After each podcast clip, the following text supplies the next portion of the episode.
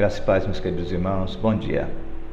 Hoje a nossa devocional se encontra em 1 de Reis, capítulo 22, e 2 de Crônica, capítulo 18 e 19, e destaco aqui apenas o versículo 4 e 5 de 1 de Reis, capítulo 22.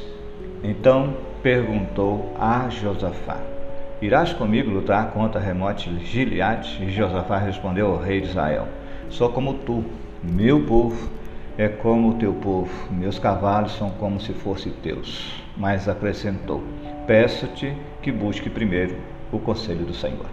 Não é não e pronto. Se você não está disposto a obedecer às orientações de Deus, por que buscá-lo?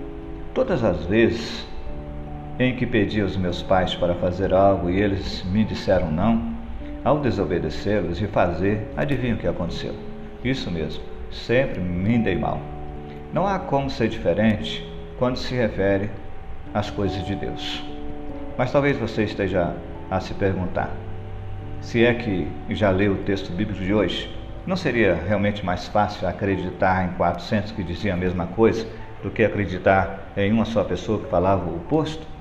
A resposta está em apenas um detalhe. O verso 7 diz isso.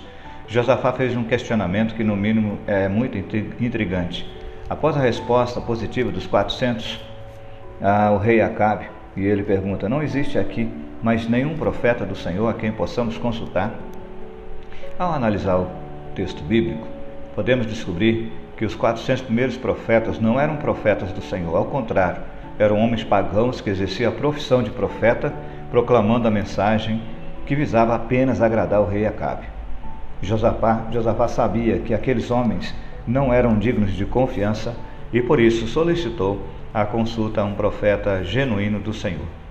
Aprendemos aqui algumas lições. Observe: não aceite qualquer coisa vinda de qualquer pessoa como se fosse da parte de Deus para você.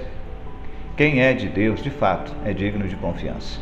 Sempre desconfie daqueles que não vivem e pregam e, e não vivem o que pregam. Fique atento.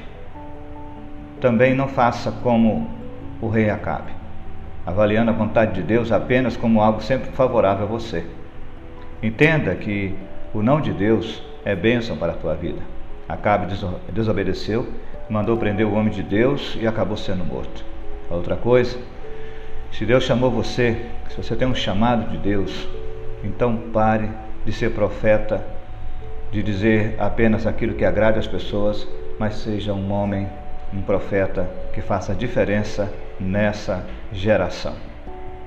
Não abra mão de dizer aquilo que Deus mandou você dizer. Por fim, se você não está na situação do rei e não sabe como agir diante de determinada situação, siga o conselho de Josafá.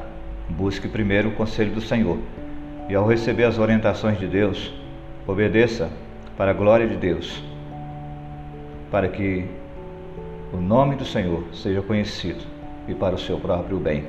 Deus abençoe a tua vida, Deus abençoe a tua casa, Deus abençoe a tua família. Aqui quem fala é o pastor Fagundes, da Primeira Igreja Batista em Tucumã.